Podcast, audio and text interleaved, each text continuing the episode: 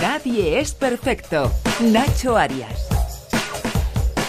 Tengo un horrible pasado. Desde hace tres años estoy viviendo con un saxofonista. Te lo perdono. Nadie es perfecto. ¿Ser actor o no ser actor en España? Esa es la pregunta que muchos enamorados de esta profesión se deben de formular a diario. A veces la vocación todo lo puede y saca energía de donde no existe para salir al ruedo a diario, pero son muchas las barreras que se encuentran en su camino. La crisis y hasta hace poco la falta de apoyo para facilitar que sea cada vez más el público que asiste a ver o no una película o al teatro, no hace mucho que se publicaba un estudio que desvelaba que solo 8 de cada 10 actores y actrices podía vivir de su trabajo. Y de estos, los que tienen trabajo en el sector artístico son menos de la mitad de todo el colectivo.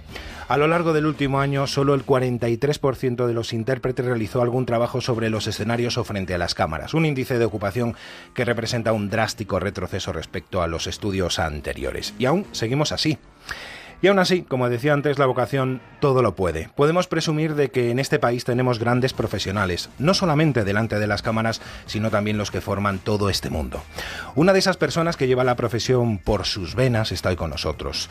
Toda una corta vida dedicada al cine, televisión, teatro e incluso es autor de algún que otro libro del que también vamos a hablar en el día de hoy.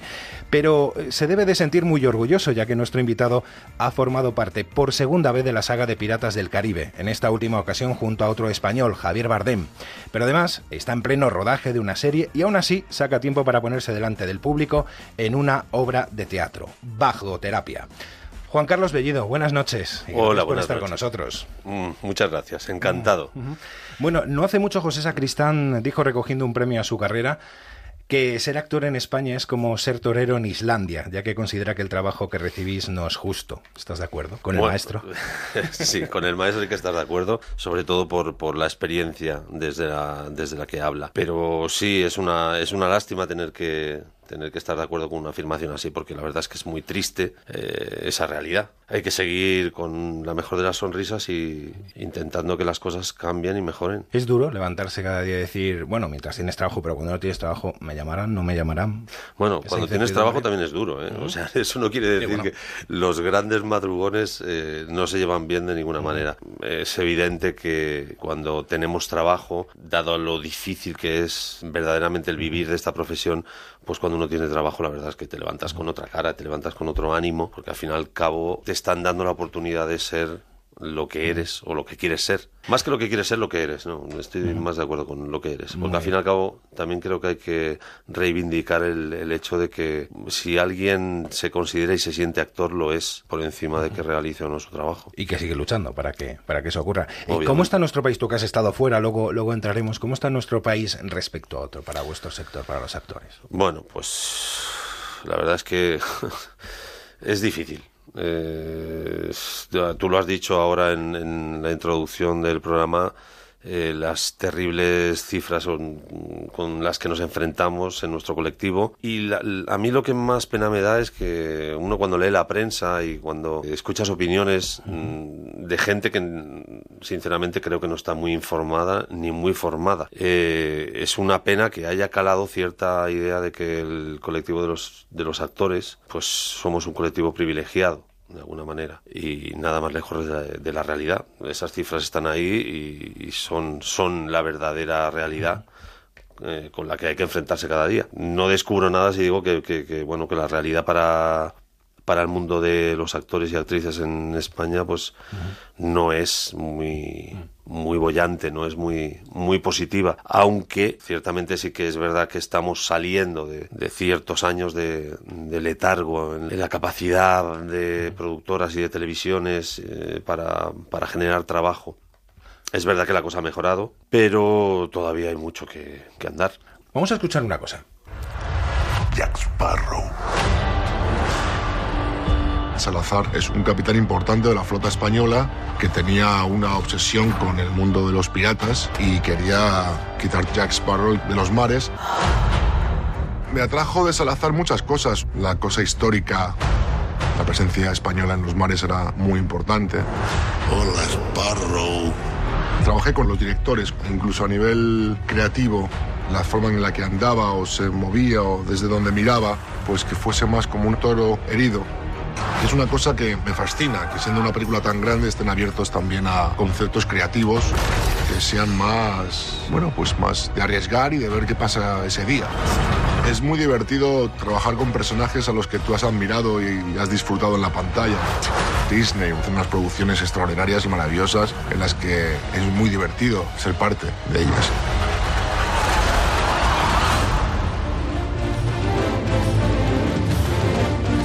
Javier Bardén, ¿eh? compañero en, en, esta quinta entrega. No es la primera vez que participas en Piratas del Caribe.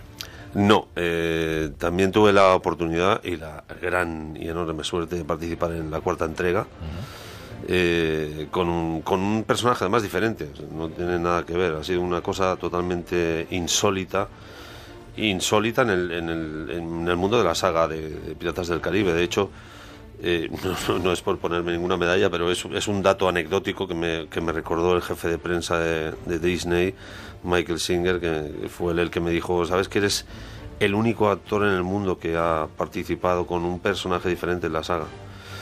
O sea que bueno. Bueno, es que estáis irreconocibles, ¿no? Sí. He visto alguna foto y. porque vamos, porque ponen el pie de foto que eres tú, ¿sí, ¿no? Sí, sí, la verdad es que el, el trabajo del de, de, equipo de maquillaje sencillamente impresionante. ¿Cómo es una superproducción de estas? Me imagino que no tengan nada que ver con las producciones españolas, ¿no?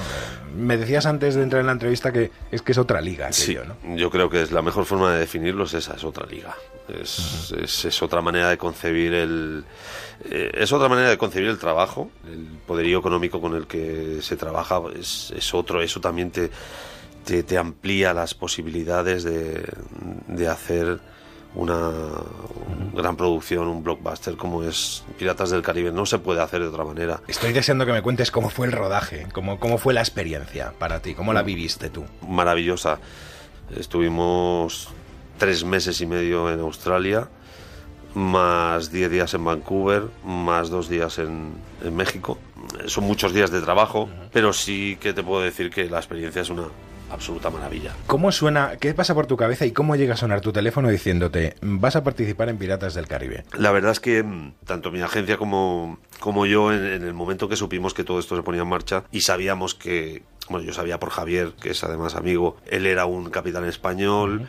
Que había mmm, supuestamente el barco mmm, tenía una tripulación española, española, y que entonces era posible que, que necesitaran algún tipo de bueno, actores españoles, hispanos. Entonces, eh, enseguida nos pusimos en contacto con la dirección de casting de la película, enviamos las primeras señales de hola, aquí estamos, estamos interesados, y me enviaron, me enviaron una, una prueba, o sea, para, para, para hacer una prueba y para enviarla a Los Ángeles, y de repente, pues, eh, funcionó. Son muchos, Javier Bardem no ha sido el único español que ha triunfado en la meca del cine, antes eh, podríamos decir que fue el pionero eh, en los 80 o a finales de los 80, principios de los 90, Antonio Banderas, que llegó allí casi sin saber hablar inglés, ¿no? Sí, la verdad es que, hombre, fue, ante todo fue un valiente, porque dar ese paso en ese momento cuando todavía quizás no estaba tan al alcance. Yo creo que hoy en día el trabajar en, en Hollywood no, no voy a decir que esté al españoles, ¿no? Sí, no, no voy a Sois. decir que esté al alcance de, de, de muchos, porque es verdad que tampoco es es difícil y, y, es muy complicado porque al fin y al cabo somos, somos españoles. Normalmente el, el, el, tipo de personajes al que podemos acceder es de personajes españoles o hispanos. Que yo creo que todo el mundo que no tenga un inglés absolutamente bilingüe uh -huh. y casi, casi diría yo que lengua materna, eh, le diría que es obligada de, uh -huh. de pensar en, en, hacer personajes que no sí. sean de ese corte, ¿no? Precisamente de esos españoles que deciden bien porque aquí las cosas no están bien o quizá por ir a buscar el éxito fuera, queríamos tener a uno de esos valientes hoy en el programa. Se llama Mario y hace unos meses decidió, pues eso, hacer las maletas e ir a buscar el éxito. Él vive allí en Los Ángeles. Mario, buenas noches. ¿Qué tal? Bueno, buenos días. Oh. Buenos días para ti. ¿Qué pasa? Hombre, Mario, madre mía. O sea, era lo último que esperaba. Y, y te juro que eh, ahora hablando de todo esto, se me había cruzado tu cara por la mente.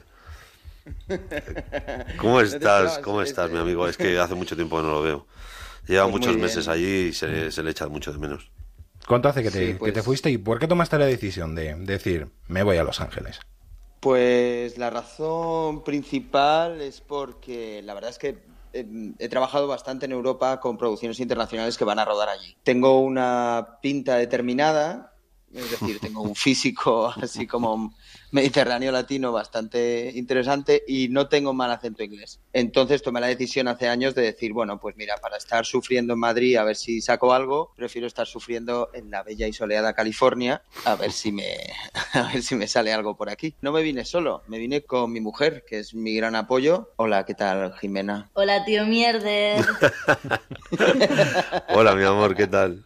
De verdad, o sea, Bien, estoy, te echo estoy- de menos. es que estoy flipando. O sea, me, parece, me parece una broma todo esto. A ver, estoy llorando ahora mismo, ¿vale? Oye, nada, yo solo puedo decir que, que- que os quiero mucho y os admiro mucho. Yo, yo siempre, eh, bueno, se lo comento a Nacho, hablando de, de cuando ellos tenían la idea de, de emigrar, creo que es una magnífica idea, porque siempre se, siempre se gana. Mm, Yo creo que este tipo de viajes nunca son ni para perder ni para fracasar, ni da igual que, que consigas mucho trabajo, poco. Yo creo que es una experiencia de vida que, que te marca y te enriquece. O sea, no puede ser de otra manera. Y yo espero que, que os vaya muy bien ¿Cómo os va?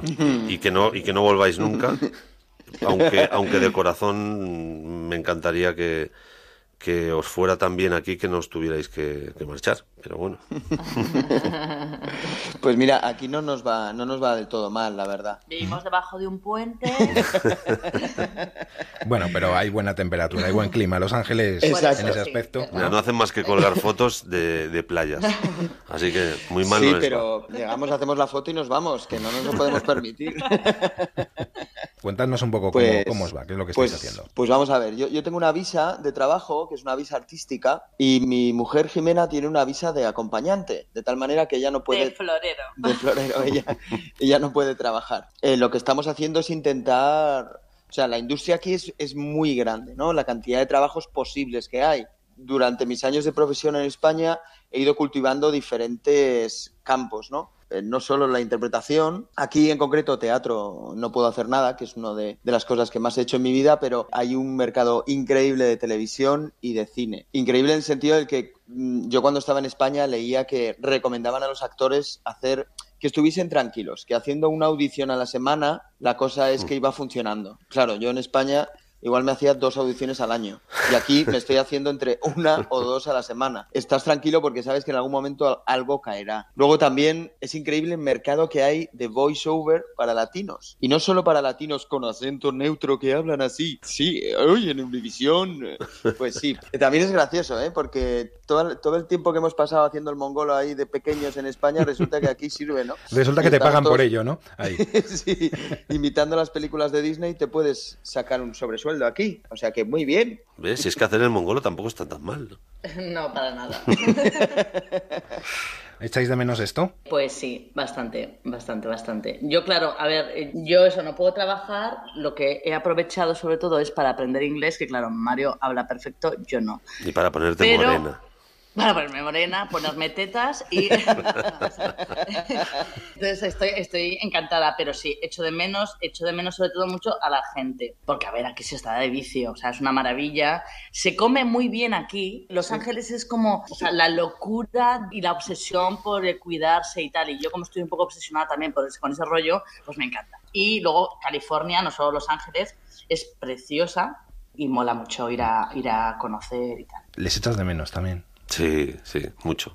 Jimena y, y Marios eran gente de esta que la que ves prácticamente cada semana. Y encima eh, vinculados en proyectos comunes y con ilusiones comunes en- también en, en lo laboral. Y bueno pues sí al final cuando es gente con la que tienes tanto feeling al final los afectos sí se, se echan a faltar ¿Esto habéis visto Piratas del Caribe?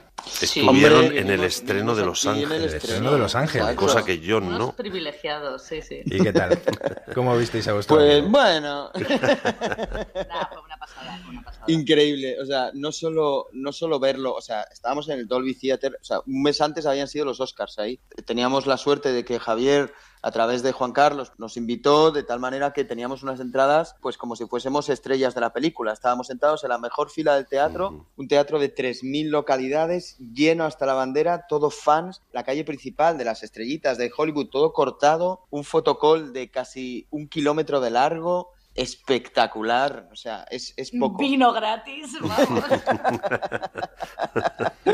y el respeto y la admiración que sienten aquí en la Meca, en Los Ángeles, en pleno Javier. Hollywood, por Javier, Buah, es no somos conscientes en España de cómo le miran, de cómo le tratan, de cómo le Mm. admiran, de, de qué estatus tiene. Mm. Esto es increíble, de verdad. O sea, debería, debería haber un día nacional de lo que consiguió en su momento Antonio, ahora está Javier, Penélope. Están llevando la cultura española a todo el mundo. Esa es la verdadera Sí, marca España, ¿no? Claro, que Exacto. Se debería Sí, vender como marca España.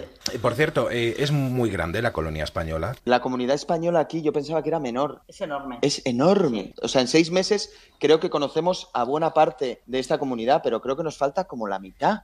A ver, que yo soy de Zaragoza y el otro día estábamos en una fiesta y, aca- y- y éramos cinco de Zaragoza. ahí. Sí, ¿Qué sí, está sí, sí. Sí. Pero claro, es que no somos conscientes. Todo el mundo piensa que son actores que se van a buscar la vida. No, no, no, no, no. O sea, hay músicos, compositores, postproductores, eh, eh, vestuaristas, directores de arte, guionistas, directores. Hay de todo. En todos los estratos, desde gente que se está buscando la vida hasta gente que está pensando en comprarse otra piscina. O sea, es que aquí hay, hay mucho nivel. Pues eh, que ha sido un placer charlar con vosotros. Nos Sí. estaríamos un buen Sí. rato más, pero no tenemos tiempo y, y le estáis robando la entrevista a vuestro amigo. ¿eh? Que lo sepáis. Ah, que se fastidie. ver. Muy bien, pues os deseamos muchísima, muchísima suerte a, a los dos. y- Muchas gracias. Muchas Y nada, gracias. si les quieres decir algo, aprovecha. Nada, solo puedo deciros que os quiero mucho, que os amo y que y Mm. tengo muchas ganas de veros y que espero Igualmente. que nos veamos muy prontito, o aquí o allí. Sí, sí, seguro, seguro. Nos veremos en breve. Muchas gracias por hacer posible esta entrevista. Y nada, a ti, Juanca, te queremos, te queremos mucho. Te echamos mucho de menos. sí. Adiós, queridos. Besitos. Adiós. Adiós. Bueno, pues nada, esto no te lo esperabas, ¿no? No, no me lo esperaba para nada. Ya para terminar con, con el tema del cine, luego, porque tenemos que irnos ya al teatro, ¿cómo son los protagonistas? ¿Tuviste acceso a ellos? Yo a, a- Johnny, la verdad es que a Johnny Depp lo, lo conocí en, en la cuarta entrega porque coincidimos también varias es lo que te preguntará todo el mundo, ¿no? Sí. ¿Qué tal sí. era Johnny Depp? no? Sí, sí, es lo típico. ¿Cómo es? Es simpático, es guapo, es alto, es bajo. Es un tío muy atractivo, muy simpático en el trato que tuve yo con él.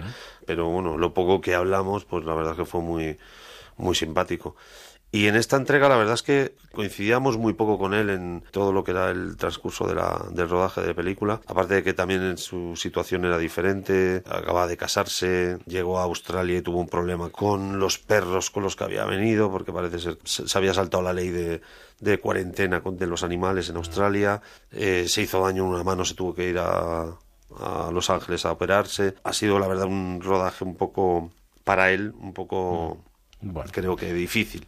Pues dejamos aquí lo del cine, ¿se te parece? Porque también has venido a hablar de tu libro, aunque ya hace, Sí. como diría Paco Umbral, que hace tiempo que se presentó, pero nos vamos a otro sitio. Es una nota de la psicóloga. ¿De Antonia? Sí, ¿la leo? Lee, lee, lee, lee. Os he citado a las tres parejas a la vez porque la sesión de hoy la vais a dirigir vosotros mismos. ¿Cómo que no? ¿Por qué? Como que no viene. Pero entonces tú entraste a la agencia ¿eh? a buscar un viaje para irte con tu novio. Sí. Y empezaste a tontear con Esteban. Bien ahí, bien ahí. Tienes la cabeza podrida. Pues nos vamos al teatro, porque actualmente estás en Bajo Terapia, una comedia que, como todas las buenas comedias, he leído por ahí, habla de las cosas serias, ¿no? Y la historia de tres parejas que acuden a terapia. Y tú formas parte de una de esas parejas. Sí, yo formo parte de una de, de las tres parejas. Pues la verdad es que una obra dirigida por, por Daniel Veronese, con texto de Matías del Ferédico, una comedia muy, muy seria, a pesar de, el- para el público, tiene, tiene momentos verdaderamente desternillantes. ¿Quién es tu pareja? Y mi pareja es Carmen Ruiz. Hola Carmen, ¿qué tal? Buenas noches. No. Hola, marido mío, ¿cómo estás? Hola, mi mujer. Ay, mi mi mujer. marido, Qué bonito es. Mi mujer, Carmen. Es que ves eh, otra persona que quiero mucho. Nos vamos a ver dentro de poco, pero también hace un montón de tiempo que no nos vemos. Además que sí, ¿eh? se echa de menos mucho a esta familia que hemos hecho en Bajo Terapia, ¿eh? Madre Mm. mía, anda que no. ¡Ay, Carmencita! Contadnos un poco cómo es la obra. Habla tú, Carmen. Uy, qué mala leche. Bueno. Es que yo hablo mucho en la obra y, y la dejo hablar habla poco a ella, entonces Yo hablo poco, es verdad. así es que verdad. hable ella. Pues es una función muy especial porque es una función en la que las cosas no son lo que parecen. El público entra inmediatamente en un código de comedia desternillante porque tenemos la suerte de trabajar con unos grandes de la comedia, que son Pele Martínez, Gorka Ochoa, Melanie Olivares, Manuela Velasco. Di- Digo nosotros dos, por eso no te incluyo, Juanca, ¿eh? Digo que tenemos tal. Y entonces, eh, pues eso, te puedes imaginar. Sale todo lo mejor y todo lo peor de todos los conflictos de pareja y todo esto va hacia un sitio muy inesperado. Bueno, es que hay que verla, esta función es que hay que verla, no se puede contar mucho. Más que nada para que no entre el gusanillo, para que la gente vaya a verla. Habéis Claro. estado en Madrid y ahora estáis de gira por todo, por toda España. Sí, sí, eh, o sea, estuvimos en Madrid, eh, en el Teatro del Canal, en 2015, 2016 ya ha sido todo gira y hemos estado en Marquina pues hasta finales de abril. Ahora en agosto volvemos a retomar la gira, ya es lo, lo poquito que nos queda de gira y creo que a principios de septiembre despedimos la obra ya. Que ha pasado mucha gente por ahí, ¿no? Además, con, ha, ha tenido mucho éxito, ¿no? La verdad es que ha ido muy bien, la verdad es que trabajar también con Daniel Veronese es una garantía de, de un trabajo bonito, ¿no? Él trabaja mucho con los actores y hace que muy verosímil todo. Entonces a la gente lo que le gusta mucho de las funciones que es como si se colaran en una en una sesión de terapia de pareja, ¿no? Porque todo está pasando, está muy vivo, hay mucha verdad, hay mucho ritmo y, y ha gustado mucho por eso, yo creo. Tenemos a un, a un señor ahí al mando extraordinario. Sí, y yo también destacaría eso, que, que, que hemos hecho, la verdad, un equipo... Bueno, pues son cosas que, que ocurren o no ocurren, o sea, tampoco se puede forzar. Y realmente nos hemos encontrado seis, seis actores, tres actores y tres actrices, y nos ha ocurrido la magia esa de, de que de repente nos hemos llevado tan bien, tan bien, tan bien, que, que bueno, que compartíamos eh, el tiempo en el escenario y todo el tiempo del día cuando hemos estado fuera. Éramos los típicos seis que se iban a comer y a cenar juntos y casi casi a dormir juntos. Y, y la verdad es que, que es, es verdad que esta magia ocurre o no ocurre y, Sí, y ha sido maravilloso. Yo personalmente, por ejemplo, por la parte que me toca trabajar con Carmen, porque ha sido toda la dificultad que tiene la, la función, eh, creo que entre todos nos hemos hecho mucho más fácil el, el llegar a donde hemos llegado. Bueno, Carmen, le voy a quitar ahora los cascos a Juan Carlos y para que me digas cómo es, cómo es. Uy, Juan Carlos, Juan Carlos es un, es un ser generoso absolutamente. Su trabajo es totalmente para el otro. Él no hace nada en balde, como diría mi abuela. No hace nada de balde. Todo lo que hace tiene que tener sentido, tiene que tener verdad, tiene que estar contenido y si no, no lo va a hacer. Si él no, te tiene que mirar porque no le sale mirarte, no te va a mirar. Y eso es una maravilla en el escenario, porque estás todo el rato con el otro, eh, viviendo cada día. En vez de repetir una función, con Juan Carlos la revives. O sea, es un, un grandísimo compañero y es un actor que tela marinera. Yo es que soy muy fan de mi marido, soy muy fan. Eso sí. Carmen, muchísimas gracias por haber estado con nosotros y, No, me ha y hecho dar mucha esta ilusión. sorpresa. Además, escuchar a Mario y a Jimena antes me ha hecho muchísima ilusión. O sea, que ha sido una entrevista muy bonita. Juanca, que te lo mereces. Te mereces Gracias, todo. gracias, mi amor. Nos vemos prontito. Sí, nos vemos en nada. Sí, que hay que repasar, hay que repasar. Cheers, cheers. Muy, Muy bien. bien, un beso fuerte. Un besito, Un besazo, Carmen. Chao. Chao. Bueno, eh, sé que te gusta leer mucho también, por eso lo de Mm. los libros. Benjamín Prado es uno de tus favoritos. Y Sí. creo que son tres, si no me equivoco, los que ya tienes en las librerías. El último ha sido Inercias. Creo que un poco además autobiográfico. Sí. Podríamos decirlo así. Sí, bueno, Habla yo, de yo siempre... Amor y desamor. ¿no? Sí, sí, es un poco el juego entre el amor y el desamor. Realmente, Inercias eh, viene de mi primer libro que se llamaba Escorzos. Escorzos era una historia mucho más, digamos, luminosa o más dedicada a lo que era el amor, con mayúsculas. El amor un poco... mm, amor fu. Y necesitaba también contar la otra parte, la, parte un poquito más oscura, la que tiene más que ver con el desamor. Que yo siempre lo catalogaba como un cuento de desamor. Pues eh, lo que te decía, que yo creo que siempre cuando uno escribe al final se está también explicando a sí mismo. También te estás contando a ti mismo y descubriéndote a ti mismo. No, no, no sé si se puede escribir desde otro lugar. Yo, desde luego, a mí lo que me sale mm, siempre tiene que ver algo conmigo, aunque no sea eh, literalmente autobiográfico.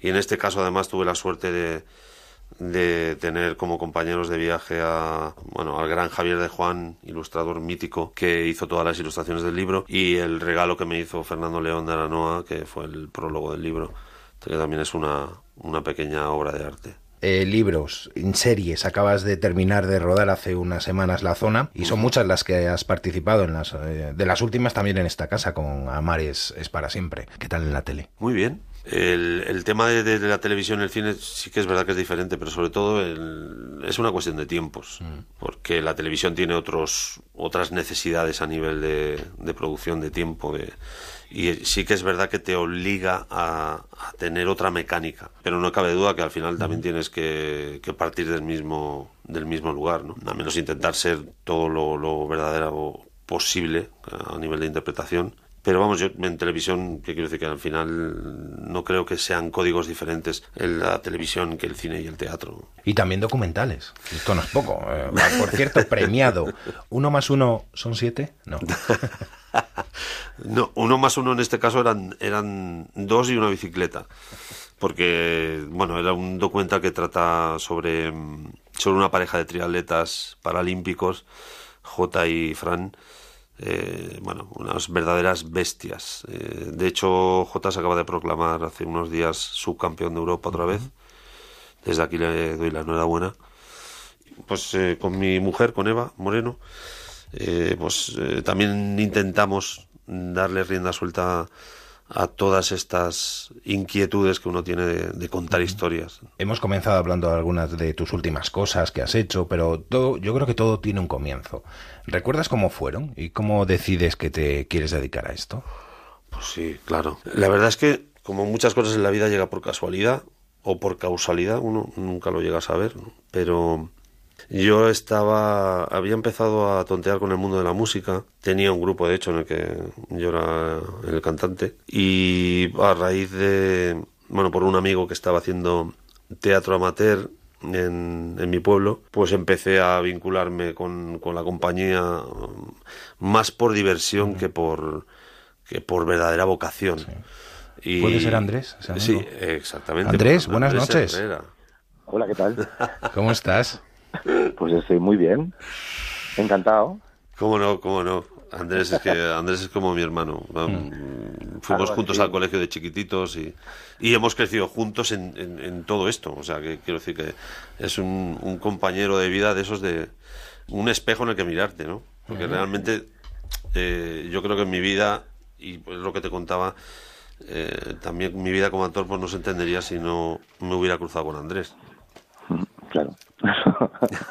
ni la, ni la mía, ni la mía tampoco. Es una especie de carrera de relevos en la que vamos atados. Sí. Algo así, ¿no? De alguna forma. Andrés es ese amigo que hacía teatro amateur y al que yo pues empecé a acompañar por, pues, por, por pasármelo bien, por divertirme, por, por echar una mano, pero nunca pensando en ni siquiera en subirme al escenario. O sea, te hablo de que yo iba con ellos para cargar y descargar el camión o para montar el, eh, la escenografía.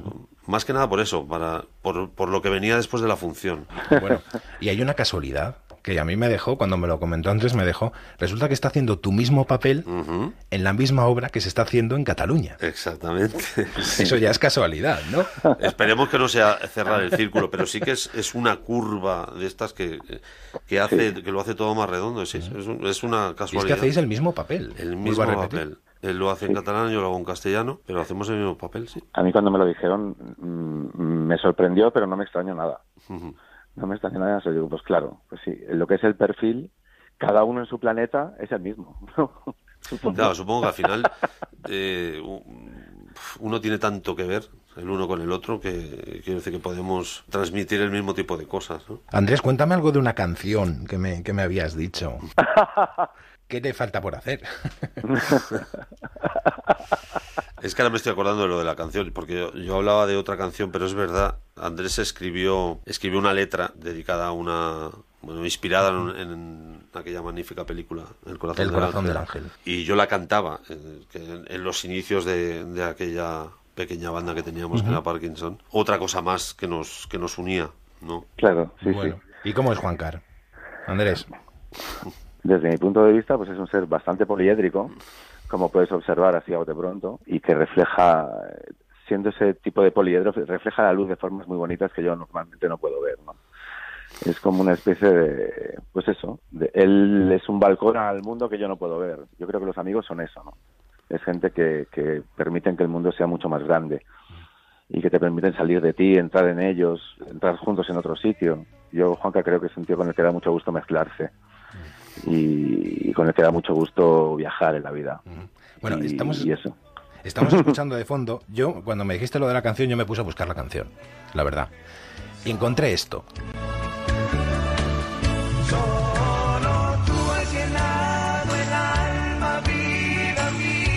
Se llama El corazón del ángel, también. Y el grupo, y el grupo, ojo, porque esto te vas a reír, se llaman Los Mier. Los Mier.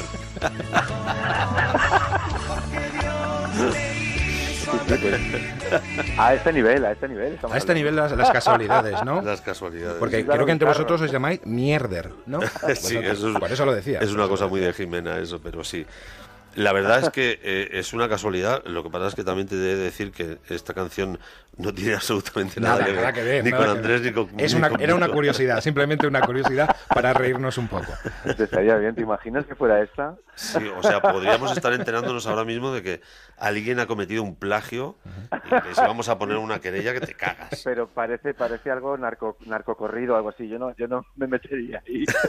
Y el nombre, el nombre. nada. Es verdad, es El nombre, verdad. sobre todo el nombre, los Andémonos con cuidado con estas cosas. hay, que, hay que tener cuidado. Bueno, pues Andrés, muchísimas gracias por haber estado también aquí con, con nosotros. Oh, un placer, Mm. un placer, absoluto. sí. Muy bien, gracias. Gracias a vosotros. Gracias. Gracias, Andrés, un beso. Bueno, ya para, un besazo, guapo. ya para despedir, mm, si te digo 18 de marzo del 68, Pues eh, habrá que soplar las velas. para que soplara las velas. ¿Tú sabes qué sonaba ese día en la radio? Que era éxito en la radio. Eh, no, pero me podría hacer una idea. A ver, dispara. Algo de Beatles. Sitting in the morning sun. I'll be sitting ¿Te gusta el soul? También me, encanta, sí. Además, Andrés Reyes. watching. Bueno, pues esto sonaba un 18 de marzo del 68, el año que, que tú naciste. El día que tú naciste, con- concretamente. Eh, ha sido un placer conocerte y sobre todo conocer a una persona con, con tanta eh, pues con tanta iniciativa, ¿no? De hacer todo tipo de cosas y encima hacerlas bien, que es, que es importante. Bueno. o por lo menos que tienen éxito. Yo creo que, que ya que uno hace las cosas, mejor hacerlas bien que mal, porque al final cuesta lo mismo.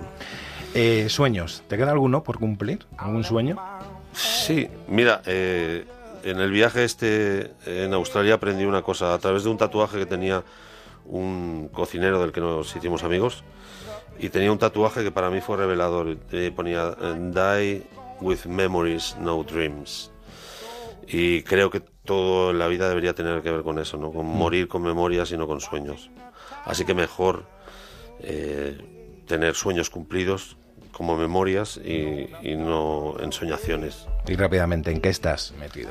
Pues ahora, sobre todo, en, la, en, en retomar la, la gira de bajoterapia. Eh, también estoy, eh, acabo de entrar en una serie para televisión española, mm, Derecho a Soñar, y esperando noticias como siempre. Pues esperemos que vaya todo bien y que vayas cumpliendo todos esos sueños y que tengas memoria para, para ellos. Muchas gracias, Nacho. Juan Carlos Bellido, muchísimas gracias por haber estado con nosotros. Un placer. A vosotros. Lo que vamos a hacer ahora es una pequeña pausa porque vamos a conectar con nuestros compañeros de la redacción de deportes de aquí de Onda Cero, que nos van a contar la final de los 100 metros que se está celebrando en los Mundiales de Londres, en esa carrera tan esperada de Usain Bolt. Enseguida volvemos con más invitados en Nadie es Perfecto. Será Paco Costas el que estará con nosotros, el próximo invitado. Hasta ahora.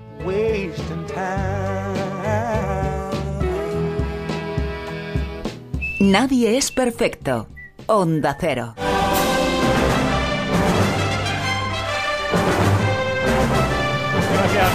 Así estamos aquí, efectivamente, les saludamos desde el Estadio Olímpico de Londres, donde va a tener lugar esa final de los 100 metros lisos, prevista para las 11 menos cuarto de la noche, 22.45 en la península, una hora menos aquí, a unos 19 grados de temperatura, con un Estadio Olímpico de Londres a rebosar y con las miradas puestas en eh, Usain Bolt en la última carrera, en los últimos 100 metros de manera individual, porque luego tendrá seguramente la oportunidad de disputar la final de relevos el próximo sábado y la gran esperanza de Estados Unidos de acabar con el reinado de Ball, que se llama Coleman, un joven de 21 años que le ha plantado cara ya en semifinales y que le ha ganado la serie antes de esta gran final que comienza a presentarse. Ya está todo el mundo preparado aquí en el Estadio Olímpico y empiezan a salir ya los atletas Contamos también con la colaboración desde el estudio de Onda Cero en San Sebastián de los Reyes en Madrid, Javier Matiachi. ¿Qué tal, Javi? Buenas noches. ¿Qué tal, Félix? Muy buenas noches. Y madre mía, qué tensión. Vemos a los atletas en la, cámara de llamadas y, prácticamente más tranquilos que lo que estamos nosotros aquí ante esta final que puede ser la última, va a ser la última de Usain Bolt y que va a marcar historia. Y ya, como dices, saliendo esos atletas a la pista de Londres.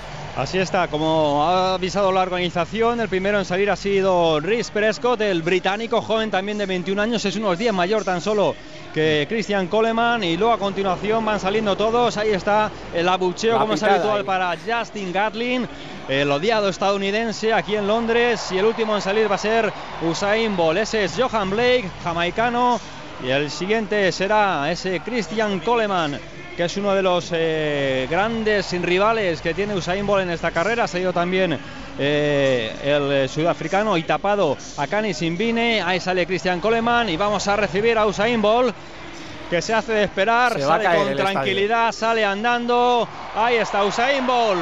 Espectáculo desde el principio, tranquilo con ese gesto en la mano. Ahora sonríe, se lo ha visto un poquito más serio de lo habitual en lo que ha sido la cámara de llamadas, pero ahí está Usain Bolt que está haciendo el gesto para que todo el público se venga arriba en este Estadio Olímpico de Londres. Así que ahí están los ocho finalistas en esta final del Mundial de 100 metros del año 2017.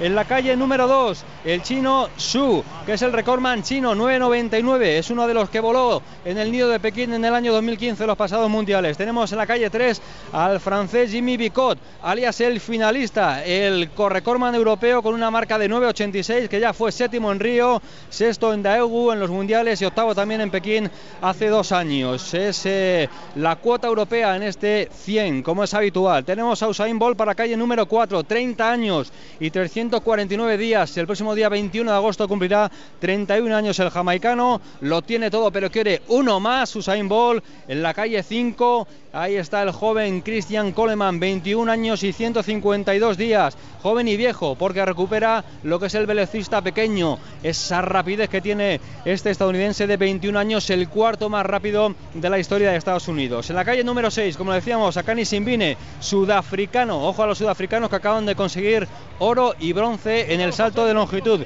Simbine fue quinto en Río, 9.92 esta temporada, es tercero en el ranking. Y en la calle número 7, Johan Blake, jamaicano, 27 años, el escudero eterno de Ball, que no ha terminado de explotar cuando se pensaba que iba a ser el gran sucesor de su compatriota jamaicano. En la calle número 8, Justin Gatlin, 35 años, el más veterano, eterna sombra de Usain Bolt en los últimos cinco grandes campeonatos, cinco subcampeonatos por detrás del jamaicano. Y en la calle número 9, la gran sorpresa, el británico Prescott, de 21 años, de 1.93, puede ser el nuevo Ball, promete desde luego el británico y un hombre que todo el mundo decía que iba a estar entre los 200 y los 400, pero que se ha colado en la final de un mundial en casa en los 100 metros. Así que Mati, esos son los hombres, las porras desde luego las apuestas van para Ball y para Coleman, algunos incluso para Coleman, Gatlin y Ball. No se le ha visto muy bien al jamaicano, pero ahí está el gran campeón y el héroe, el que ha recuperado esta prueba para el atletismo mundial. Yo creo que la clave va a estar Félix en la salida. Hemos visto a Ball que en las semifinales, por ejemplo, ha hecho una muy mala salida. Eh, es su talón de Aquiles de, toda la vida, pero en este campeonato se ha mostrado especialmente débil en esa, débil en esa faceta. Y yo creo que es lo, que va a intentar aprovechar Coleman, que para mí es su principal rival, aunque no podemos eh, olvidar evidentemente a Johan Blake, que ya es campeón del mundo, sabe lo que es ganar un mundial, lo hizo en 2011, Justin Gatlin, de los pocos que ha conseguido batir a Usain Bolt, y veremos a ver qué, qué depara esta final, que, que, pinta preciosa, desde luego, yo sí me tengo que mojar, apuesto por Usain Bolt, y creo que es el final soñado que esperamos todos y que espera casi todo el mundo allí en el Estadio de Londres. Lo espera todo el mundo porque durante la jornada se ha hecho una Bolt Cam para que todo el público que era enchufado por la cámara del estadio pudiese, pudiese hacer ese famoso gesto del arquero de Usain Bolt, que vuelve a saludar de nuevo al público y se vuelve a venir arriba al Estadio Olímpico de Londres. Se Es han visto el- también. es el rey, es el rey Es el. Eterno del espectáculo, desde luego. Y también se venden bufandas de bol en la calle, hay banderas de Jamaica en la calle, así que es un auténtico show lo que monta Usain Bolt en este mundial. Por cierto, si recordamos, para que la gente lo tenga muy claro, si recordamos eh, la lista de todos los tiempos en los 100 metros, tenemos al primero, al segundo, al tercero y al quinto en esta final. Y si recordamos los tiempos de esta temporada, tenemos al primero, al segundo y al tercero, pero no son ni Bol ni Gatlin, son Coleman, Blake y Simbin. Ojo al sudafricano, eh, que lo ha hecho muy bien en las series. Así que todos pendientes, ahí llega la bucheo también para Justin Gatlin. Enseguida se presentará también al que corre por la calle número 9, Rhys Prescott de Gran Bretaña, nacido el 29 de febrero del año 96. Ahí está la ovación para el atleta local y todo preparado, todo servido para el comienzo de la gran final. Así que todo el mundo preparado. Estamos en hora, son las 9 de la noche y 45 minutos aquí en Londres, una hora más, 22.46 ya. En España, en la península, desde el Estadio Olímpico de Londres, Onda Cero, para contar lo que va a ser la última carrera individual de 100 metros del más grande atleta de todos los tiempos. Ahí está Usain Bolt en la calle número 4, en la calle número 5, Christian Coleman. Se hace el silencio ahora mismo aquí en el Estadio Olímpico. Tan solo hablamos los que estamos en la cabina de comentaristas en esta tribuna del Estadio Olímpico de Londres. Concentración y ahí están. Calle número 2 para el chino, Su, Bicot, Bolt en la 4, Coleman en la 5, Simbin en la 6, Blake en la 7, Gatlin en la 8 y Prescott en la 9. Silencio, escuchamos la marcha y comienza la final de los 100 metros lisos aquí en el Estadio Olímpico de Londres. Se colocan saletas, ha salido muy mal, Bolt, ha salido muy mal, Coleman por delante claramente, vamos a ver si llega la remontada, no va a remontar, ahí llega Bolt, ahí llega Bolt, no va a remontar, sí, sí, sí, sí, sí, sí, Coleman, Coleman, Bolt, Coleman, Bolt, Gatlin, eh, ojo, ojo a Gatlin, ojo a Gatlin, Coleman, Bolt, Gatlin. Vamos a ver, vamos a ver porque yo creo que ha sido segundo Yo- Bolt, ¿eh? yo creo que ha yo sido creo que Gatlin, ha sido ¿eh? segundo. Yo creo que ha sido Gatlin el que se lo ha llevado. Sí, sí, sí, sí, puede ser Gatlin. Gatlin, Gatlin. Gatlin con 9.92. Gatlin con 9.92. Coleman 9.94. Ball 9.95. Qué cabreo de Bolt. Qué cabreo de. Bolt. Y el abrazo ahora. El abrazo con Gatlin. Yo creo que. Ojo Gatlin mandando callar al público, ¿eh? Sí, sí, sí, sí, sí. Y se ha quedado el público callado, ¿eh? La Se ha que- quedado el público callado. Han puesto, vemos algunos planos y ha sido asentado como, como un jarro de agua fría. Pero lo que tú has dicho, que que- qué mala salida, lo comentábamos antes de, de la prueba de Usain Bolt y no ha sido capaz de recuperar. Y Coleman, que se ha mantenido ahí a puntito de ganar, y, y- pero, pero Gatlin ha sido el que, el que ha sido más regular, el que mejor ha salido, el que se ha mantenido ahí y merecido título en este caso, no, no queda otra. Sí, sí, no, hay que reconocerla. Está tirado en el suelo Gatlin y por un lado Gatlin tirado en el suelo y por otro lado Ball dando la vuelta de honor, pues aplaudiendo a la gente. Said dirige como siempre la zona donde están los atletas jamaicanos y banderas en alto de Jamaica, pero Gatlin es tercero.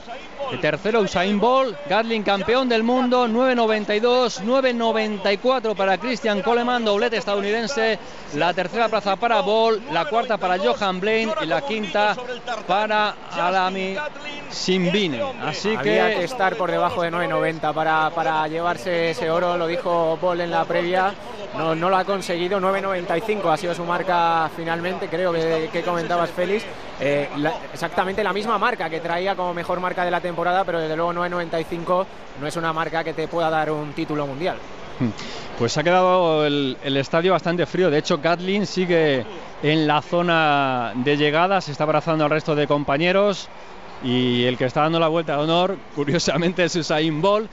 Y nos hemos quedado todos, todos bastante frío en el, estadio porque, bueno, habíamos visto a un Usain Bolt que le había costado mucho, eh, que no había salido bien. eh, se ha quejado en alguna ocasión también de los tacos de salida, que según él no le aguantaban lo suficiente para salir con cierto empuje.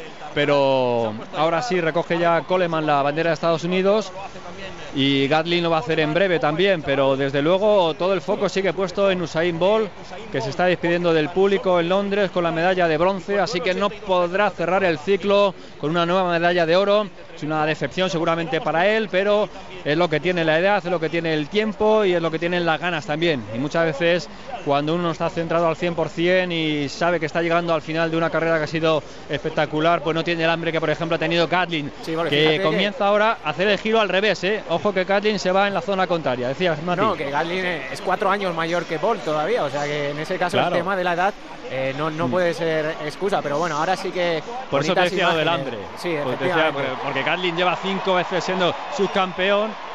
Y ahora vamos a ver porque Gatlin está dando la vuelta al revés y se va a una zona en la recta principal, seguido de los fotógrafos y lleva dos banderas. Vamos a ver a quién se, quién se dirige porque están hablando con él, seguramente sean sus compañeros y su gente más cercana y ahí va hacia la zona de la grada. Están ahora completamente eh, en zonas distintas, separados por las dos rectas cuando vemos también ya las primeras repeticiones de la, de la carrera y es que llegada mm, lejísimos bol de Coleman ha podido remontar perfectamente pero ha sido Gatlin efectivamente el que ha llegado mucho más fuerte al, al final y aquí viendo ya la repetición se ve claramente cómo gana Gatlin Coleman segundo y Ball tercero. Ha ganado bien, ¿eh? ha ganado, fíjate que es muy poquito tiempo. Vamos a ver, no sé si llega el sonido de ambiente, pero estas son las palabras de, de Usain Ball.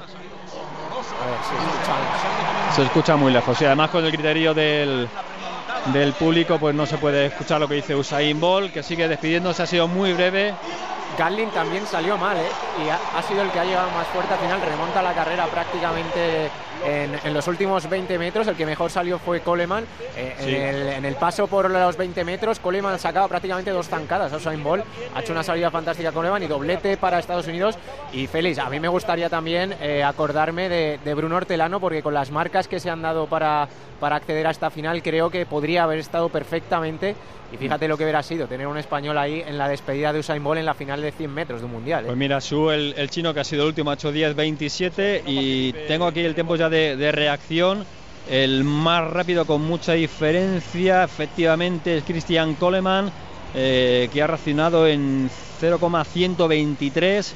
Gatlin lo ha hecho en 0,138 mientras que eh, Usain Bolt lo ha hecho en 0,183 que quitando al chino, que lo ha hecho en 0,224, ha sido el más lento. Es decir, que Bol ha sido el séptimo en salir desde los tacos de salida para terminar finalmente tercero. Es decir, ha perdido ahí muchísimo tiempo y ha sido, seguramente la, clave de, la victoria porque luego con el gesto crispado ya intentando remontar, pues se ha acercado bastante a Coleman y también a Gatlin. Pero efectivamente la salida de Bol no está a la altura de lo que tiene que ser una salida de un velocista, sobre todo cuando estamos en esa, en esa calidad. Vemos la repetición ahora de, Usain Bolt, el primer plano, y qué diferencia con las semifinales.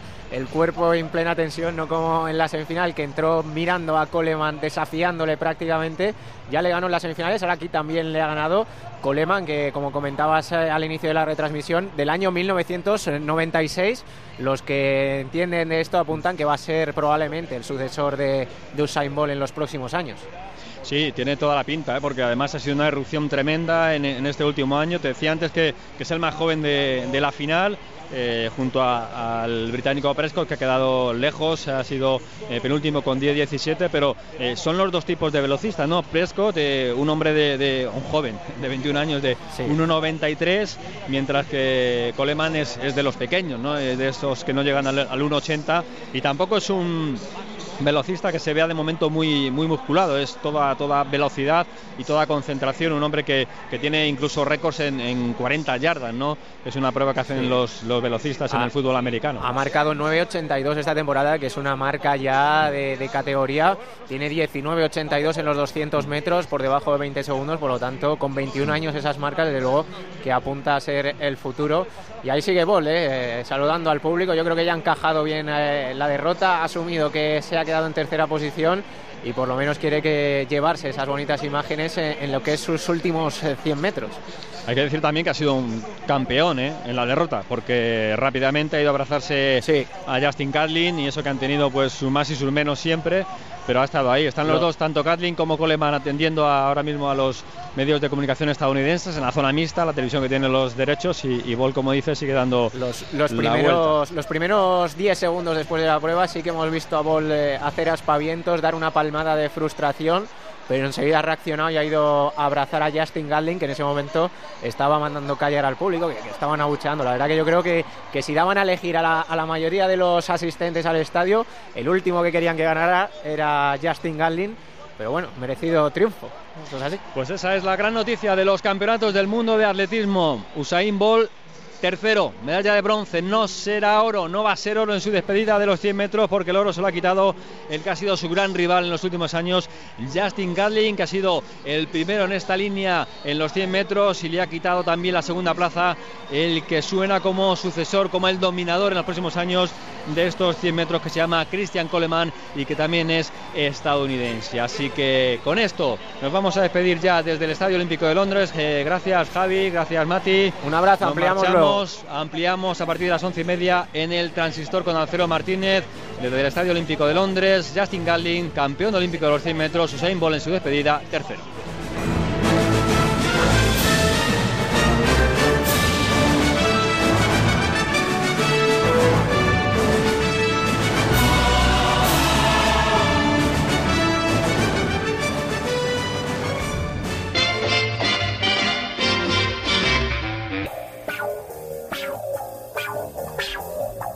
Pues después de escuchar esa carrera que nos han narrado nuestros compañeros de deportes, continuamos en Nadie es Perfecto. Nuestro próximo invitado fue hace más de 40 años un visionario, un adelantado a su tiempo, y supo mejor que nadie hacer algo de aquella, hablo de la década de los 70, algo casi impensable.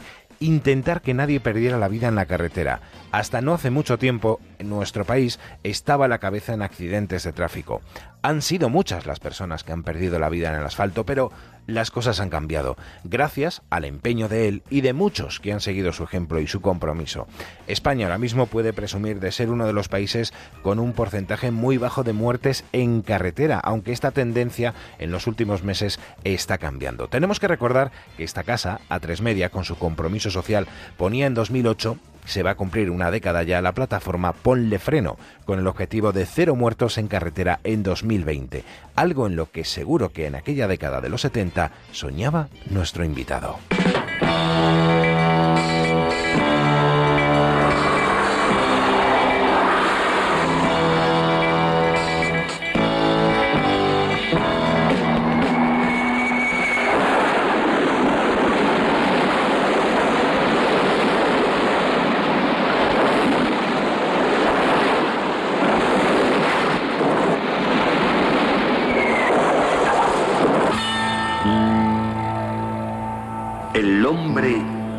Es el único animal que tropieza dos veces en la misma piedra. De todas formas, qué bueno sería contar en ocasiones con una segunda oportunidad.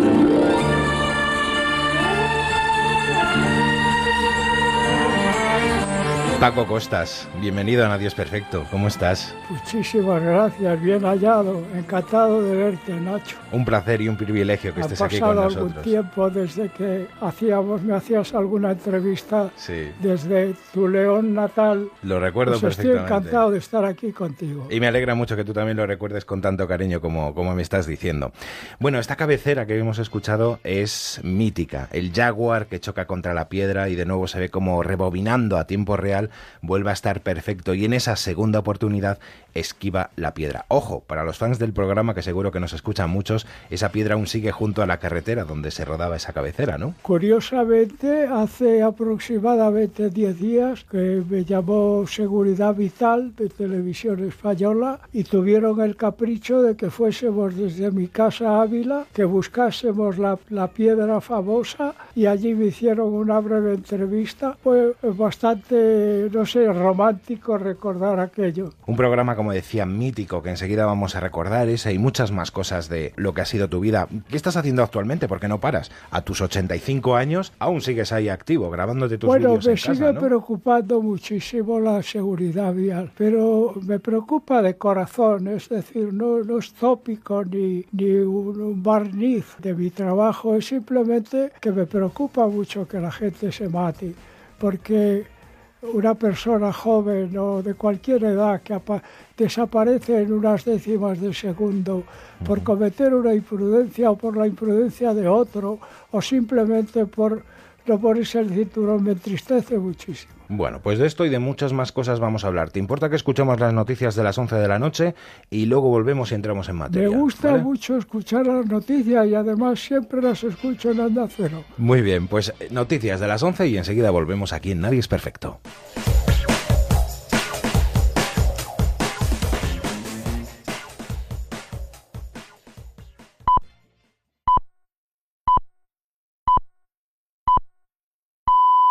Son las 11, las 10 en Canarias.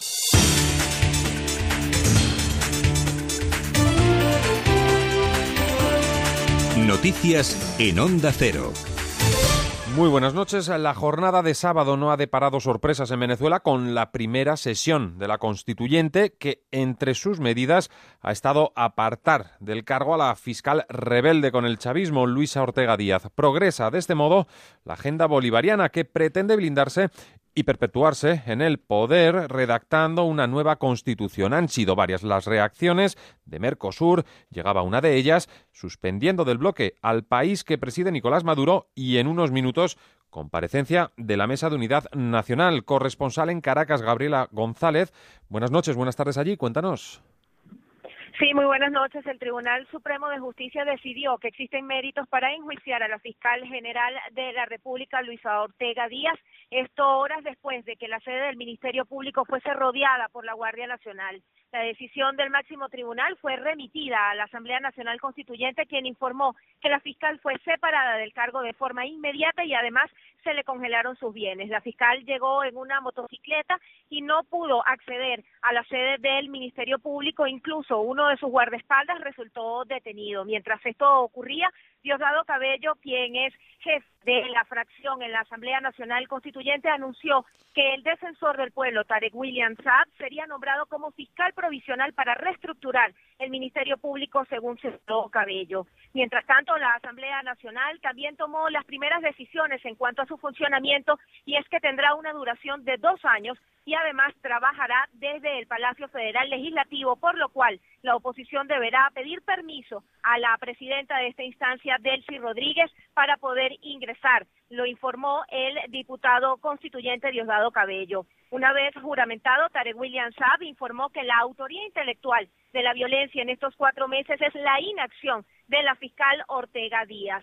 Quien también reaccionó a través de un comunicado fue la propia fiscal calificando lo ocurrido en su contra como un golpe de Estado y responsabilizando al Ejecutivo por lo que considera la destrucción de la democracia. En el plano internacional también Venezuela ha sido noticia y es que fue suspendida provisionalmente del Mercosur por lo que consideran la ruptura del hilo constitucional. A escasos minutos se espera una reacción por parte del el presidente de la Asamblea, Julio Borges, acompañado de los parlamentarios de la oposición. Desde Caracas, Venezuela, Gabriela González. Muchísimas eh, gracias, Gabriela, por esa instantánea. Nos vamos a Turquía porque allí su presidente, Recep Tayyip Erdogan, se propone lanzarse a ampliar la presencia militar en el norte de Siria en el marco de la operación Escudo de Éufrates. El propósito, expulsar de esa frontera a los terroristas del autodenominado Estado Islámico y también a las facciones kurdo-sirias en esa divisa. Es el deber de la humanidad detener esta masacre. Nosotros hemos hecho nuestra parte y la seguiremos haciendo. Estaría bien que ellos pagaran el precio por querer destruir nuestros planes de libertad y lo hicieran en su terreno, en Siria Irak, en vez de hacerlo en nuestro propio suelo.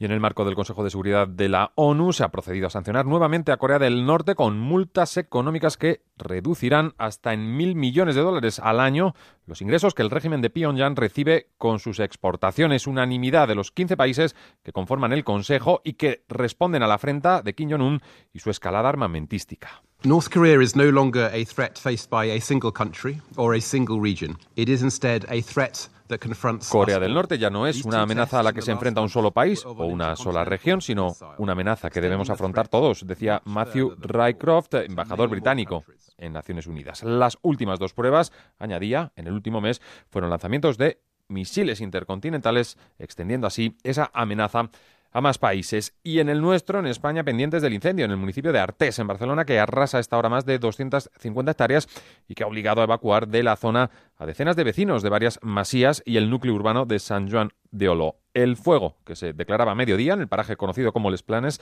sigue descontrolado en varios frentes y la cabeza del incendio atraviesa ya la sierra de Torcó. 71 medios terrestres trabajan en la zona, además de 21 medios aéreos que ya lo han hecho y que volverán a las labores de extinción ya por la mañana con las primeras luces del día. Y sin dejar Barcelona, a partir de las nueve y media de la mañana sepan, de este domingo, que hay una nueva reunión entre la empresa de seguridad Eulen y el comité de empresa para desbloquear la situación e impedir que no se repita el caos y las colas de esta semana en el aeropuerto del Prat. Si en la reunión no hay acuerdo, se mantendrán, eso sí, para mañana los paros parciales previstos, como decimos, para este domingo y el lunes. Deportes, David Cabanillas. Se acaba de disputar la final de los 100 metros en el Mundial de Londres de Atletismo. Feliz José Casillas.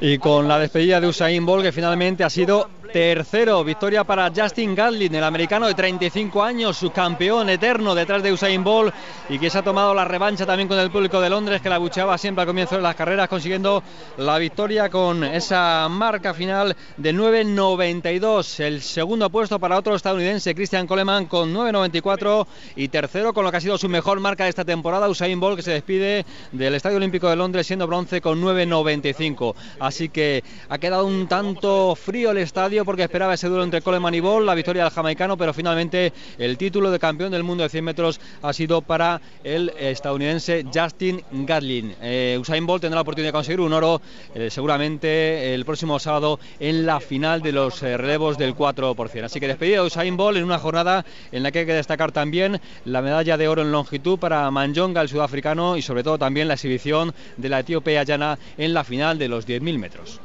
En fútbol, el Bayern de Múnich ha ganado la Supercopa de Alemania al Borussia Dortmund en penaltis después de llegar 2-2 al final del partido. Neymar ha visto ganar desde la grada 2-0 al PSG ante la Amiens en la primera jornada de Liga Francesa. El brasileño no ha podido jugar al no disponer aún del transfer. Dani Alves al final del partido dijo que era Neymar quien le había influenciado a él para ir al PSG y no al revés. Y en motociclismo, Mar Márquez saldrá mañana desde la primera posición de la parrilla en el circuito de la República Checa. Rossi lo hará desde la segunda plaza y Pedrosa desde la tercera. Acabamos aquí, siguen escuchando Nadie es Perfecto con Nacho Arias. Síguenos por internet en ondacero.es.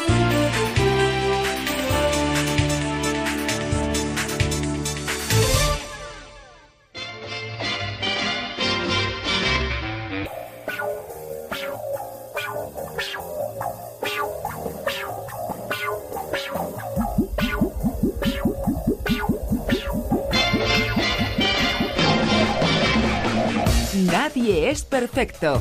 Nacho Arias.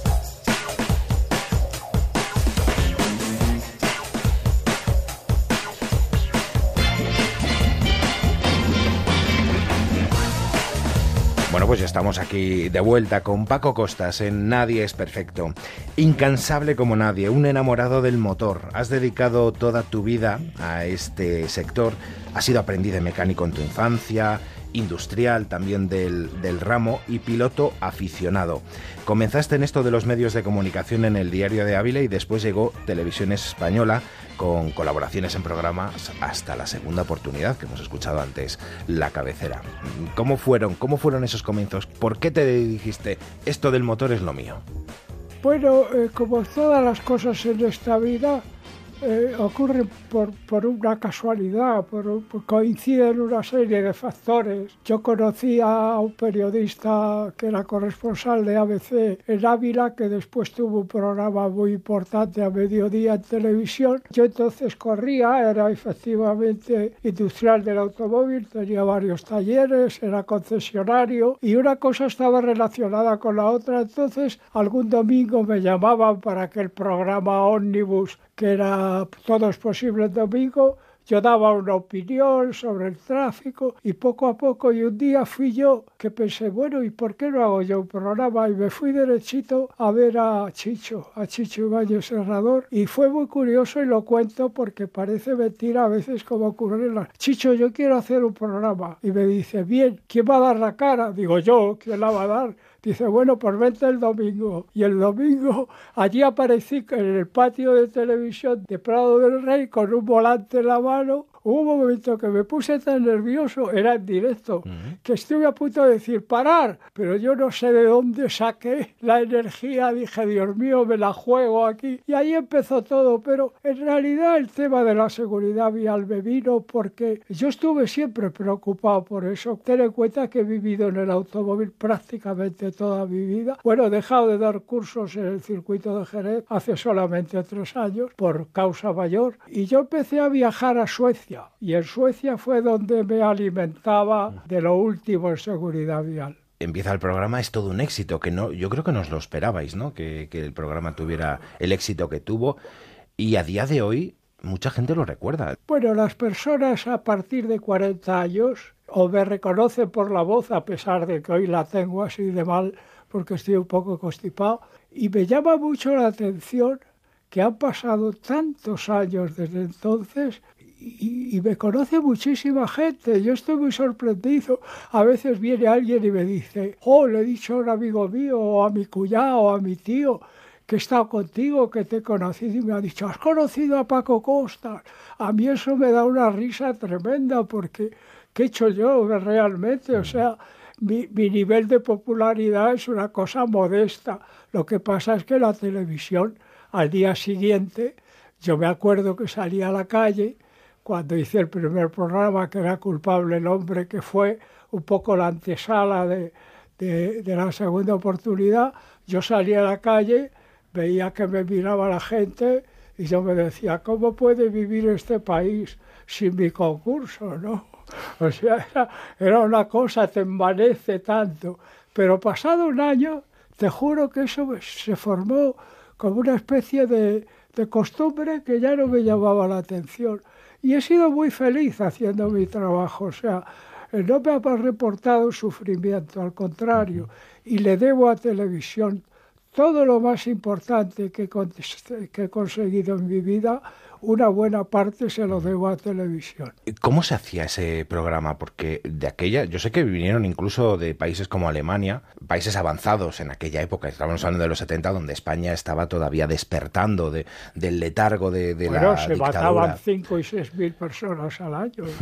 Eh, vinieron de, otros países A, ver, a ver cómo se hacía ese programa. ¿no? no bueno, yo tuve la fortuna, eh, yo era muy amigo de Félix Rodríguez de la Fuente, éramos muy amigos. Y cuando yo, primero hicimos culpable el hombre, y esa noche fui a ver el espectáculo de Típico con los que luego hice mucha amistad, y vinieron a mi mesa a decirme, pero ¿cómo habéis hecho eso?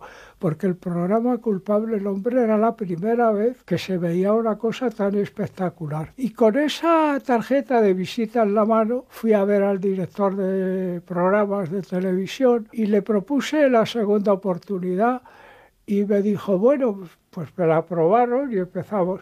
Y entonces me adjudicaron el equipo completo de Félix. Éramos unos 40, 40 personas en el programa. Eh, estuvimos un año que fue un año inolvidable en mi vida porque eran experiencias. Bueno, el choque de la piedra como organizamos un pitoste tan grande allí por ambos lados, cortada la... Vino un cura a preguntarme que si necesitábamos sus servicios. Han pasado... Pero quiero aclarar una cosa, Nacho. El mérito de la segunda oportunidad no es pío solamente. Yo di la cara y como di la cara soy el popular. Pero el verdadero artífice de esto es Fernando Navarrete, el realizador de televisión, uno de los mejores realizadores que ha tenido y que tiene la televisión en España. Y Fernando vino un día y dijo, ¿por qué no hacemos esto? Hacemos con coche choque contra la piel. ¿Cómo que dice este tío? Está loco. La idea fue de él no fue mía. Déjame que te corte. Fernando, buenas noches. Hola, buenas noches. Paco, ¿cómo estás? Yo estoy escuchándote aquí todas tus cosas, que dices que eres famoso, pero si es que has estado toda la vida trabajando, si es que te tiene que conocer la gente, si es que no has parado. Bueno, pero estamos hablando de la segunda oportunidad, Fernando. Es verdad, es verdad, es verdad. Pero vamos, sabes que lo que digo yo también es verdad. Has trabajado toda tu vida y hasta este momento, entonces no es nada extraño que la gente siga tus consejos. Todo el mundo sabe que sabes mucho de todo esto y entonces, claro, no es nada extraño todo eso que me dices. Sabes lo que te aprecio, sabes lo que te quiero. Me alegra mucho que, a ver, de repente que me haya dado Nacho esta sorpresa tan agradable. Es mutuo, Paco, es mutuo. Para mí es un honor ser tu amigo, o sea, que ¿qué quieres que te diga? Bueno, ah, estamos a la recíproca. Vamos a ver lo que aguantamos en el frente, en la trinchera. Bueno. Hasta el final, seguro que hasta el final. Creo que rompisteis, Fernando, Paco, creo que rompisteis muchos coches durante, durante el programa, pero no fue tan fácil con los tractores, ¿no? Creo que con un tractor. ¿Qué os pasó Oye, con un oye, oye, tractor? esa Paco? escena Fernando la recuerda perfectamente. Era la pena porque el tractor realmente, el tema era cómo manejar un tractor para que no hubiera accidentes. En, Que había muchos, que Fernando. había muchos, en aquel momento había muchos. Gente aplastada. Sí, ¡ay, qué miedo! Que, que el tractor, que uy, esto es un peligro, hay que tener mucho cuidado, que nos puede pasar a nosotros, que ahora en las pruebas. Y nosotros estuvimos haciendo todo el rodaje con un cuidado tremendo de que aquello no se nos cayera encima, etcétera, etcétera, hasta que llegó el momento, por exigencia de hacer guion, el tractor tenía que volcar. Sí, y sí. entonces en ese momento el tractor dijo que no volcaba, que no volcaba, que no volcaba y empezaron pues Paco, el, eh, nuestro querido eh, Reyes Abad. Reyes Abades, todo, eh, Alain Petit, uh, hay que desinflar un poco una rueda, que, ah, vamos a quitar, vamos a tirarlo por aquella pendiente, para seguro que cae. Y no sé, aquello mm, era imposible, era imposible que volcara. Y nos costó mucho trabajo. ¿Te acuerdas que pusimos un monigote con un mono de aquellos que Sí. se llevaban, que se movía, se notaba perfectamente que era un monigote? Bueno, el Sí, puñetero tractor emprendía la cuesta y cuando llegaba arriba, como si estuviese cabreado con nosotros, para abajo y nosotros todos corriendo a sujetarle, porque claro, podía haber causado allí. Bueno, fíjate cómo será Fernando, que yo lo tengo en, en mi web, ¿no? Eh, Con mis vídeos, debe tener casi el millón de vistas y es el más visto de toda la serie, fíjate. No me extraña, no me extraña mucho porque aquella escena de aquel tractor viniendo hacia la fila de cámaras que teníamos siete Hoy cámaras, salíamos cuantos, despavoridos. salíamos corriendo porque no sabíamos para dónde iba a salir. Bueno, Y el bueno, valiente de Reyes se subía al tractor, Sí. ¿te acuerdas? Sí, sí, sí, gracias a él, gracias a él. Hicimos eh, gran parte de la serie, o la mayoría de la serie, gracias. Hablabas antes de Alain Petit, ¿no? Que, que era el que iba Bueno, dentro del es- coche es- y salía como que no había pasado nada después de tener un, un accidente, Bueno, ¿no? bueno, la verdad es que tuvo durante el rodaje de la segunda oportunidad, afortunadamente no tuvo ninguna lesión, pero él tenía setenta y tantas roturas de huesos en el cuerpo. Me llama de vez en cuando. Lo de Alain Petit es curioso porque él tenía un espectáculo de cas- como cascader, ¿no? Y vino a Ávila, yo entonces tenía la concesión de SEAT allí, vino a pedirme publicidad, yo fui a ver el espectáculo, dije, este es nuestro hombre. Y lo demás, pues ya te digo, lo cocimos entre Fernando y Zardoya y yo. Bueno, luego el equipo había una gente Fernando, la cabecera sigue siendo mítica. Hay mucha gente que, que todavía la busca en internet. Tiene no sé cuántas reproducciones, pero, pero miles, ¿eh? Pues ese, esa cabecera realmente fue un- una gozada de grabarla. Eh, sinceramente, una noche pues pensé en lo de la piedra, a las 3 de la mañana. Vi la piedra aquella al coche y dije, hombre, pues esto, y se lo conté al día siguiente a Paco y a Zardoya y les pareció bien. Y entonces, bueno, el resultado final pues fue espectacular. Y además de eso, yo te he de decir que para un realizador, que es el realizador, pues es la persona que realiza algo, una idea o una imagen, el ver realizada aquella idea final puesto en una cabecera para mí me llenó de bueno de un orgullo tremendo y, y he estado siempre y además sabiendo que la gente efectivamente le llamó mucho la atención porque realmente era muy llamativo aquel coche magnífico dejándose que espantanaba allí contra aquella piedra tremenda que las apuestas eran entre el equipo si la piedra se iba a mover más de un metro o si el coche iba a darle finalmente a la piedra chocó a 145 kilómetros por hora, 145. pero levantó la piedra, levantó Sí, la la movió, piedra la movió, la bastante. Ahora, la forma en que se preparó eso es el puro ingenio español. Hombre, lo hemos contado mil veces. Fue un cable muy largo de acero, de como de media pulgada, atado a dos camiones que estaban muy cargados. El cable servía de guía. Eh, Reyes Abades lo hizo pasar con unos anillas por debajo y como el coche era automático, que era un Daimler de la casa Jaguar, pero no era un Jaguar, y claro, cuando Fernando dijo en marcha, ¿no? Eh, pues entonces eh, yo no sé si fui yo o fue otra persona, aceleramos con la mano, le pusimos un, un alambre, el coche sale por la curva, va cogiendo velocidad, velocidad, era automático y se pegó un... Ahora, curiosamente, en la carrocería, el habitáculo, permaneció completamente inde- completo. Increíble, increíble. El motor, claro, se quedó. El, mo- como- el motor, el motor sal- salió por detrás. Sí, sí, como una tortilla francesa. Pues Fernando, muchísimas gracias por haber estado con Un nosotros. abrazo, Fernando. De Un nada, muy buenas noches y un abrazo. ¿Te parece que recordemos un poco el programa? ¿Cómo fue el primer programa? Que sonaba de esta manera. Para obtener el carné de conducir, lo primero que tiene usted que hacer es aprenderse al dedillo el código de la circulación. Pero, si nos lo permite, le vamos a dar un consejo. El código de la circulación no es simplemente un obstáculo que hay que salvar para obtener el carné de conducir. El código hay que conocerlo para poder respetarlo. Las normas del código son como las reglas de un atractivo pero peligroso juego.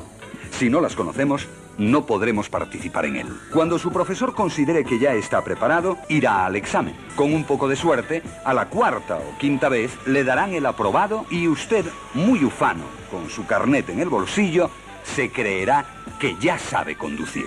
Sin embargo, es entonces cuando empieza su auténtico y peligroso aprendizaje. Mucha gente termina su vida de conductor después de muchos años de carné sin haber conseguido aprender a conducir. Lo decís muy claro todo, ¿no? Bueno, eh, los guiones, la verdad es que Zardoya era bastante preciso y se le ocurrían comparaciones muy acertadas cuando describía alguna situación. Tenía algo de poético, era un buen guionista. ¿Cuándo te sacaste el carnet de conducir, Paco?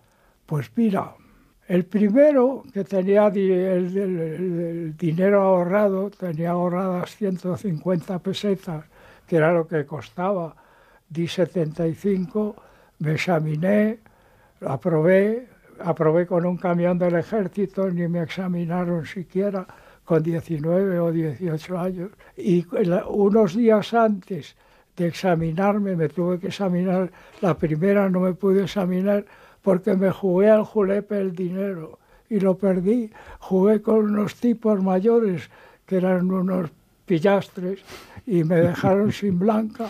Tuve que volver a ahorrar y fui un día al retiro. Yo entonces estaba, como no, en el batallón de automóviles del Ministerio del Ejército y con el mismo camión que manejaba me fui al retiro. Había allí un, un ingeniero y ni siquiera me examinó. Me dijo, ¿qué haces esto aquí? Vete y tal, no sé qué. Y a los pocos días recibí el carnet y lo perdí. Y luego el segundo, que era el carnet de primera, lo tuve que sacar con trampa porque había un escribano de estos en la mili que te hacía un papel reconociendo la edad que valía ese papel y me anticipó dos años. Entonces yo tenía el carnet para conducir camiones antes de haber cumplido la edad. O sea, en eso he sido un poco tunante, ¿no? Lo que pasa es que ahora ya no me pueden meter mano, ni siquiera DGT. Bueno, una de tus grandes pasiones ha sido el deporte o la competición. Has conocido a los más grandes de la Fórmula 1. Ahora es Alonso, ¿no? El que eh, creo de que uno de los culpables de que la Fórmula 1 sea tan popular, pero no ha sido el único piloto español que nos ha dado grandes alegrías y, y no solamente darnos alegrías, de pilotos españoles que también estuvieron ahí compitiendo, ¿no? Sí, bueno, no hubo ninguno del nivel de Fernando, pero siempre, por ejemplo, por poner un ejemplo y viene muy al día, Ángel Nieto, si no hubiera habido un Ángel Nieto, nunca habría los chavales que hay ahora. Y sin embargo no se le ha acreditado nunca, por ejemplo, ¿por qué no le han dado el príncipe de Asturias? Pero es un campeón del mundo nada menos que 13 veces con aquellas motos, aquellos neumáticos. Yo he ido a la isla de Man y se jugaban la vida en los bordillos. Tiene que haber siempre un precursor. Bueno, pues en la Fórmula 1 ha estado Emilio de Villota, que tiene, tiene un título inglés. ¿Le conoces a Emilio de Villota? ¿Le conoces personalmente? Mucho. Bueno, pues le saludamos también, si te parece. Emilio, buenas noches. Hola, buenas noches. Emilito, qué alegría. Yo también me da mucha alegría escucharte, Paco. Tenemos muchas historias y muchos momentos inolvidables, pero esta dichosa vida eh, al final solamente te deja vivir de, con tus vecinos. En cuanto estás en Madrid separado por un Galapagar o, por un al vivir al otro extremo, no es fácil el, recuperar a, los amigos y disfrutar de, lo que vivimos. Pues Emilio, ¿qué, ha sido Paco Costas para, para el automóvil en, en, este país, para el motor y para la seguridad vial? Bueno, Paco tiene una cosa muy importante que es que es una persona con una empatía muy especial era un, un, periodista que más que periodista era, era un amigo del Pado y era una persona que igual hablaba con Lauda, que hablaba con James Hahn o con Mario Andretti, ¿no? Y hablaba con naturalidad, no, no hablaba como entrevistador ni como periodista, ¿no? Y yo creo que es una persona que vivió aquello muy de cerca, estuvo muchos años acudiendo a todos los grandes premios y es una persona que tuvo un, un nombre y sobre todo una presencia y un recuerdo muy positivo en todo el deporte de la Fórmula 1, ¿no? que fue en lo que él estuvo más involucrado. Bueno, yo, como sabes, Emilio, te he acompañado en las 24 horas de Le Mans, eh, te he acompañado una, una temporada entera cuando corrías en Fórmula 1 y bueno, pues eh, lo que tú decías al principio, nos unen cosas muy importantes. Ah, y luego nos unen más cosas. Y es que es una de las pocas personas que yo he dejado mi coche de Fórmula 1 a alguien. Eso es verdad, hombre, no me acordaba yo. Jamás. Mira, yo digo, lo he escrito muchas veces. A Emilio le debo dos cosas muy importantes. Haber conocido a mi mujer y a su dentista. ¿Pero qué me dices de Fórmula 1 que probaste en el Jaraba? Bueno, mira, tengo fotos. Para mí es como un orgullo porque no todos los periodistas han subido a Fórmula 1. Pues nada, que empecé, di dos vueltas o tres y los mecánicos, estabas tú allí, estaba Fangio, ¿te acuerdas? Sí, claro que sí. Y me dice un mecánico, ¿quieres darte alguna vuelta más? Digo, sí. Y me dio otras dos o tres vueltas. Pero claro, yo no, no apuraba como Emilio la velocidad, pero de todas las maneras. Lo que pasa es que yo entonces corría con una barqueta y el sistema de cambio, el manejo del embrague y tal eran bastante parecidos. Y yo salía a la primera como si con mucha facilidad, pero aquella fue una experiencia inolvidable. Bueno, yo lo conté en el país, una página entera, ¿te acuerdas? Sí, sí, sí, sí. Emilio, pues muchísimas gracias por haber estado con nosotros. Os agradezco mucho a, Onda Cero, a vosotros y sobre todo a Paco el haber tenido la oportunidad de charlar con él y un beso muy fuerte Paco para ti y toda la familia. Gracias pues, Emilio. muchas gracias a vosotros por esta oportunidad. Gracias, gracias a ti por participar. Como decíamos antes, sigues en activo a tus 85 años, sigues grabándote tus vídeos, sigues promoviendo esa seguridad vial, sigues hablando de motor que te sigue apasionante. ¿Quién sigue el legado? ¿Hay alguien que siga el legado de Paco Costas? Tengo un nieto. Tengo un nieto que es periodista del motor, Javier Costas. Espera que le saludamos también. Javier, buenas noches, ¿cómo estás? Buenas noches, Paco. Buenas noches, ¿qué tal? ¿Cómo Paco? ¿Abuelo? Es que no te gusta que te llame abuelo, entonces... Pero hombre, pero en público no podemos engañar a nadie, ¿no? Bueno, ¿qué tal estás, Javi? Muy bien, abuelo. Estoy escuchando atentamente la, opinión de los maestros sobre la Fórmula 1. Yo de eso solo soy un aficionado más. ¿Y, qué, es lo que más recuerdas de, tu abuelo y cómo te decides tú a seguir pues ese legado que, ha dejado Paco? Pues ha, ha, sido más por, por accidente que por, que por buscarlo. Yo de alguna forma pensaba que, no, que nunca podría ser capaz de trabajar en algo así porque no, no, sé, no me veía capacitado me llama la atención otras cosas. Pero de alguna forma u otra, pues desde pequeñito pues veía sus series que las tenía grabadas en VHS y me las, me las veía siendo un mico y de alguna forma pues se me fue contagiando hasta que un día ya me vi pues trabajando con él y poco a poco pues me vi dentro casi casi sin quererlo ni beberlo, pero ha sido el, el, camino que debería haber seguido desde el primer momento. Pues Javier, muchísimas gracias por haber estado también con nosotros aquí. A vosotros. Venga, un abrazo fuerte. Bueno, la radio también ha sido, y concretamente esta casa, uno de los lugares donde también has informado sobre tu pasión, ¿no? Tuvimos un programa fantástico, pero no porque yo tuviera el programa, sino que conseguí reunir a lo mejor que había en la prensa del motor. Chema Quesada, Gigi Corbeta, Muñoz, digo Ricardo Muñoz Rizos, que era un gran piloto de rallies, tenía un equipo, como yo no creo, no he oído a ningún otro equipo en la radio con gente tan profesional. Se llamaba Protagonista el Motor. Reunimos un grupo de gente realmente fabulosa. Pues esto es la radio, sabes que en la radio también suena música, ¿no? Y te voy a dar una fecha, 11 de noviembre de 1931 que creo que es el día que Paco Costas sí. llegaba a este mundo. Y siempre nos gusta despedirnos con la canción que era número uno en la radio. ¿Ah, sí? Ese día. ¿Qué ¿Y sabes qué sonaba en la radio ese día que tú naciste? Esto.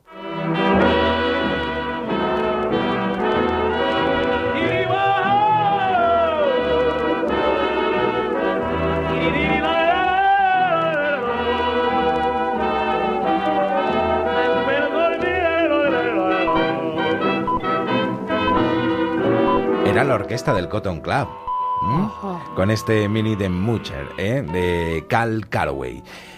Paco, que ha sido un placer tenerte con, con bueno, nosotros yo aquí. me Espero que lo hayas disfrutado. porque desde luego lo has montado de una manera inesperada completamente para mí. Nacho, eh, lo digo con mucha frecuencia, increíblemente estoy viviendo los años más felices de mi vida. Paco Costas, muchísimas gracias por estar con A nosotros. ti, Nacho, eres un, Un privilegio. artista como lo has montado. ¿eh? Gracias. A ti otra vez.